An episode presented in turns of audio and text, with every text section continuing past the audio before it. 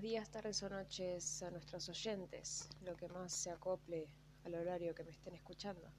Mi nombre es Valentina D'Antoni, soy periodista ambiental y estoy a cargo de esta columna medioambiental informativa. La sustentabilidad, cuidar el medio ambiente y el reciclaje son temas muy presentes en la agenda mundial actual, pero a veces pensamos que estos temas no nos afectan a nosotros, los pilarenses, cuando la situación es totalmente diferente. Em, Pilar es un municipio con una gestión ambiental, digamos, no muy aceptable, es casi deplorable. En este segmento nos enfocaremos en la producción y gestión de residuos sólidos. Dicho en criollo, ¿qué pasa con la basura que sacamos todas las semanas a la calle? ¿Dónde va a parar? ¿Qué impacto tiene en el suelo, el agua y la comunidad?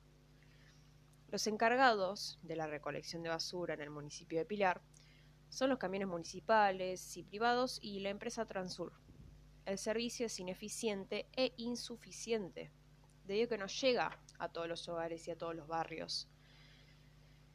Esto provoca que la población no tenga un lugar específico para depositar sus residuos y los tengan que tirar, no sé, a los arroyos, a los ríos, y tal vez eh, también se forman basurales a cielo abierto en los descampados del alrededores o en su defecto los queman.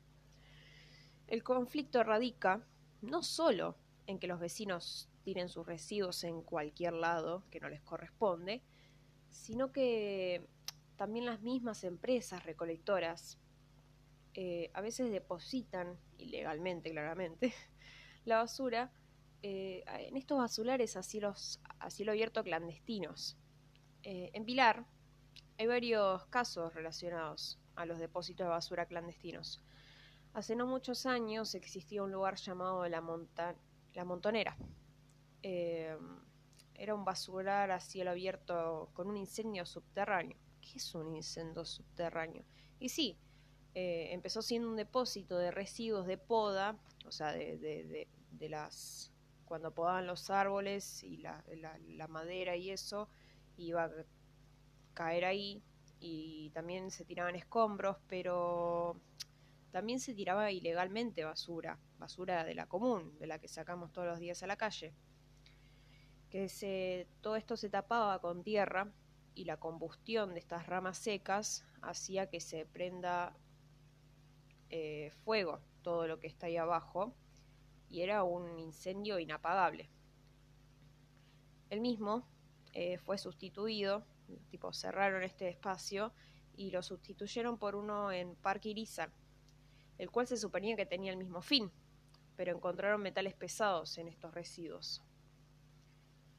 Estos tipos de basurales, además de contaminar el suelo y el aire, infectan las napas de agua, los humedales, en este caso eh, también el acuífero Puelche, que por si no sabían se abastece el partido de Pilar de agua potable.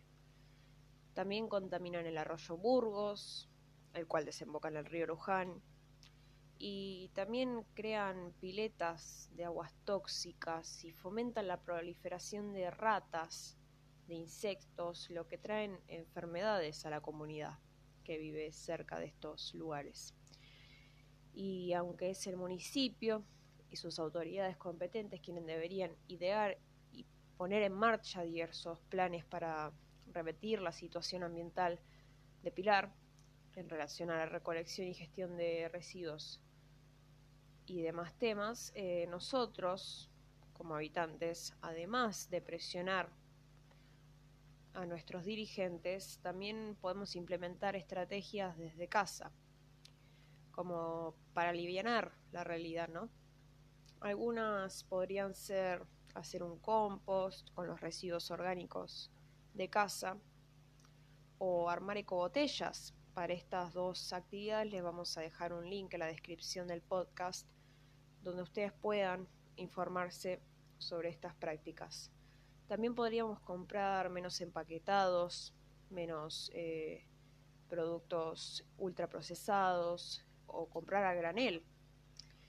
Saben, pueden eh, sonar gracioso, pero estoy casi segura que la mayoría como pilarenses, poseemos de un bidet en nuestros baños. Úsenlo. Es una muy buena alternativa, y además de higiénica, para reducir los desechos de papel higiénico. Bueno, este segmento ha llegado a su fin.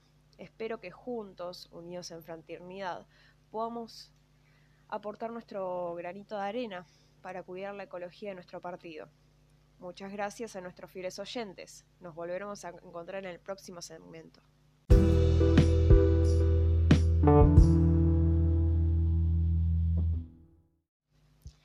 Esto fue la columna de información para el vecino, categoría Medio Ambiente, transmitida por la radio 101.6, la radio para el pilarense, y subido como podcast en nuestro canal de YouTube.